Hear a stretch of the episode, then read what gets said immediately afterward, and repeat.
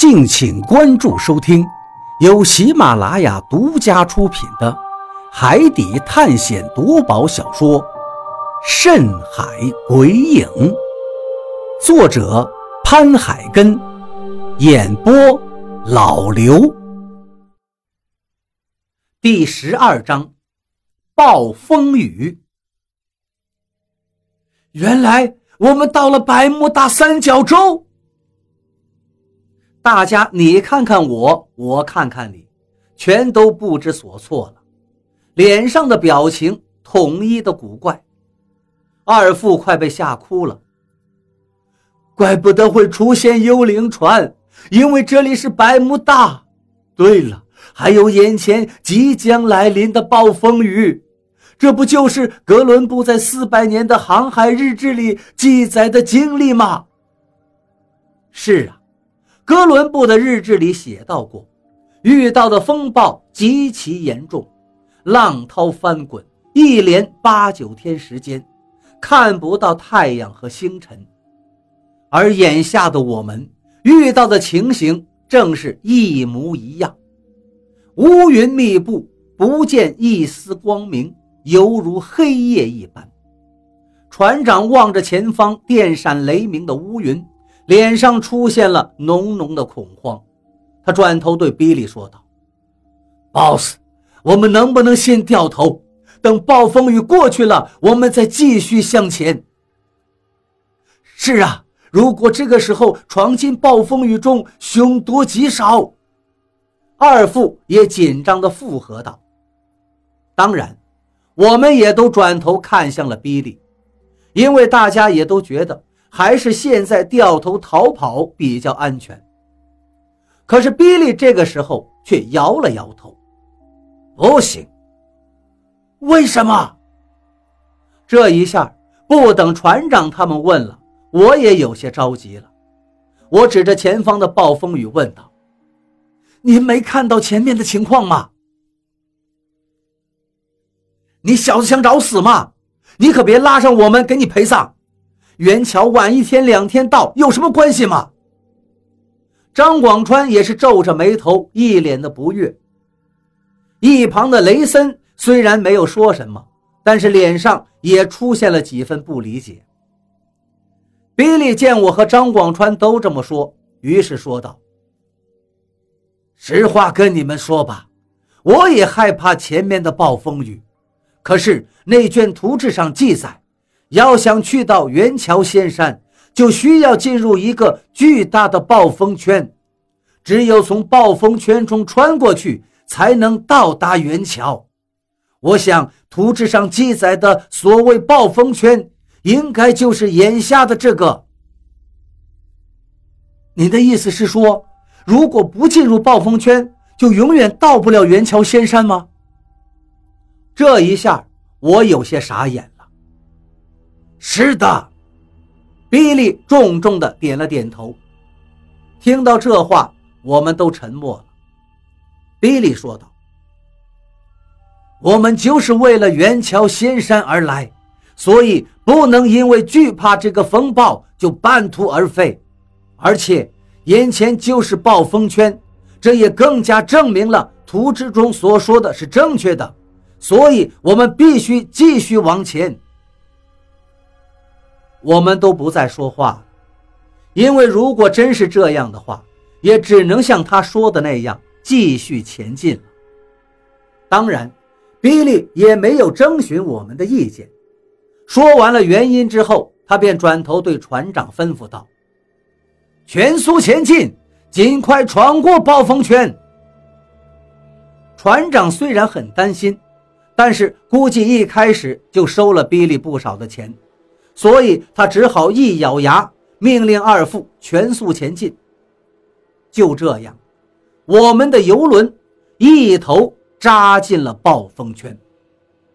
一进入暴风圈，顿时天地变色，狂风呼啸，电闪雷鸣，惊涛骇浪，恍如世界末日一般，让每个人都心惊肉跳。我也算是经常出海的人了。可是这种恐怖级别的暴风雨，我是第一次见到。那狂风就像是能将我们整艘船都刮飞起来似的，鬼哭狼嚎般的呼啸嘶吼着，而那个巨浪更是高达十数米，无比恐怖的一浪接着一浪拍打过来。我们的船行驶在这巨浪之中，一会儿被浪顶上了高空，一会儿又随着浪尾跌入百丈深渊。巨浪拍碎了玻璃，涌入了船舱。几次，我们都被惊涛骇浪给埋入其中。我们都以为船已经沉入海底了。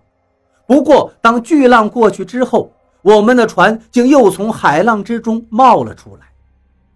每一次巨浪袭来，我们内心都做好了死亡的准备，的确是赴死的准备，因为谁都不知道。在这高大如山的惊涛骇浪林下，是否还能保住自己的小命？这恐怖的暴风雨中，我们的性命渺小的犹如一片叶子上的蚂蚁一样脆弱，随时都有可能倾覆。船上到处都是惊叫声，因为也许只有喊叫出来，才能发泄心中的恐慌。在控制室里的我们。也是如此，每个人的脸上都充满了恐惧，脸色煞白，浑身发抖，就是那种面对死亡的感觉。你明知前面就是死神，而你却还是朝着死神的怀抱迎去，恐慌和后怕充斥着每个人的内心，一次次的险象环生，一次次的命悬一线。我们感觉自己的灵魂已经不在自己的身体上了，每个人都吓得有些呆傻了。不知道什么时候，突然有人在无线电中喊道：“不好了，有人被卷入海里了，救人呐！”我们在控制室里听着无线电里的呼救声，船长看了看我们，我们没有一个人说话。救人，怎么救？这种情况下，谁能把谁救回来？又一个巨浪过来了，落水的人都不知道被卷到哪儿去了。外面只能看到一闪一闪的雷电，也只有雷电劈下来的瞬间，我们才能看到一丝短暂的光明。在这无边的黑暗中，狂风暴雨，惊涛骇浪，落了水。就是死路一条。我们的船没有停下来，而是继续前行着。谁也不知道这个暴风圈有多大，到底要多久才能闯过去？我们只知道，我们才进入暴风圈不到半个小时，而就是这半个小时，就仿佛经历了一个世纪一样漫长。风暴还在继续，我们在暴风中。像个无头苍蝇一样四处乱撞。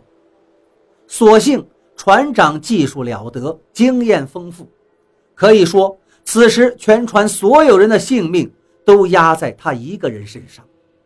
用他的话来说，在这种暴风雨中，只有逆行才会平稳一些，一般是侧逆行。如果我们的船一旦被狂风或者巨浪击中，船体变成了横行。那就一定完蛋了。这么大的骇浪，如果船一旦横过来，那肯定直接就被浪涛卷翻。那所有人就都是死路一条了。我们谁也帮不上忙，只能在无尽的等待中煎熬着，担惊受怕着。而这暴风雨就好像是永远不会停歇似的，让人感觉没有盼头。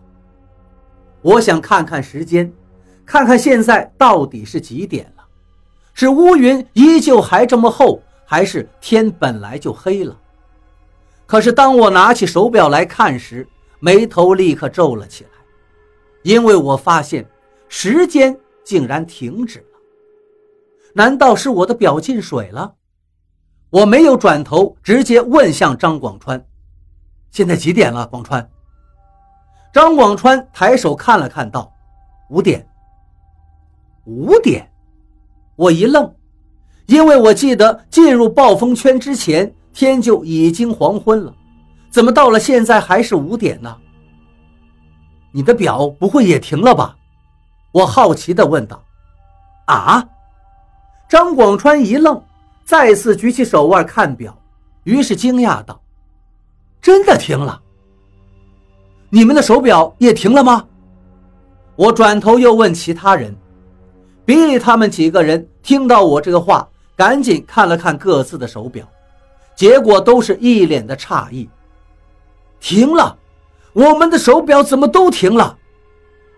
雷森说道：“我这个表可是潜水手表，不可能坏的呀。”说完，他还一直拍打自己的手表。